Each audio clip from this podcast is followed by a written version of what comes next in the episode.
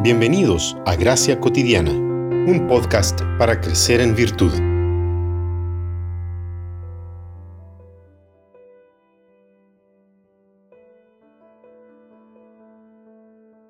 No hagan nada por egoísmo o por vanagloria, sino que con actitud humilde cada uno de ustedes considere al otro como más importante que a sí mismo, no buscando cada uno sus propios intereses, sino más bien los intereses de los demás.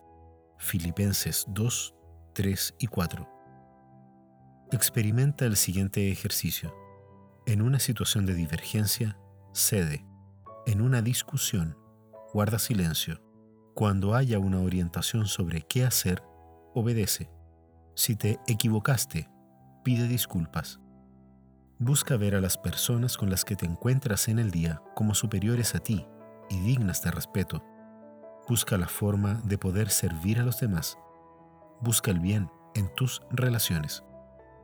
La sumisión también se transforma en un modo de vida y una manera de relacionarnos unos con otros en todos los contextos, y puede ser practicada como un ejercicio especialmente cuando nuestra actitud para con el otro es de superioridad, desprecio o indiferencia.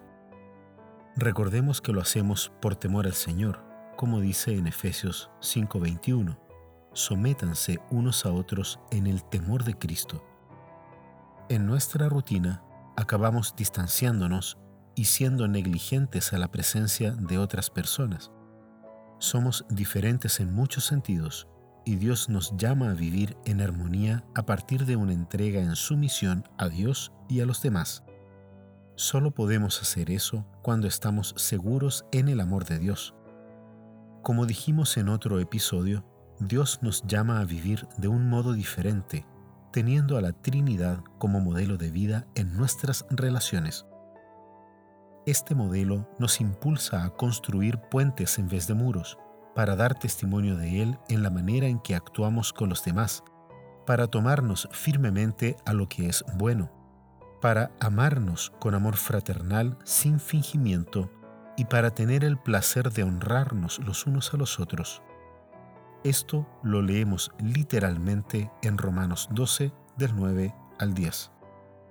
Cuando Pablo escribe a los filipenses los versos leídos al inicio de este episodio, dice que esta actitud de sumisión fue la que demostró Cristo Jesús, animando a los hermanos de Filipos a actuar igual.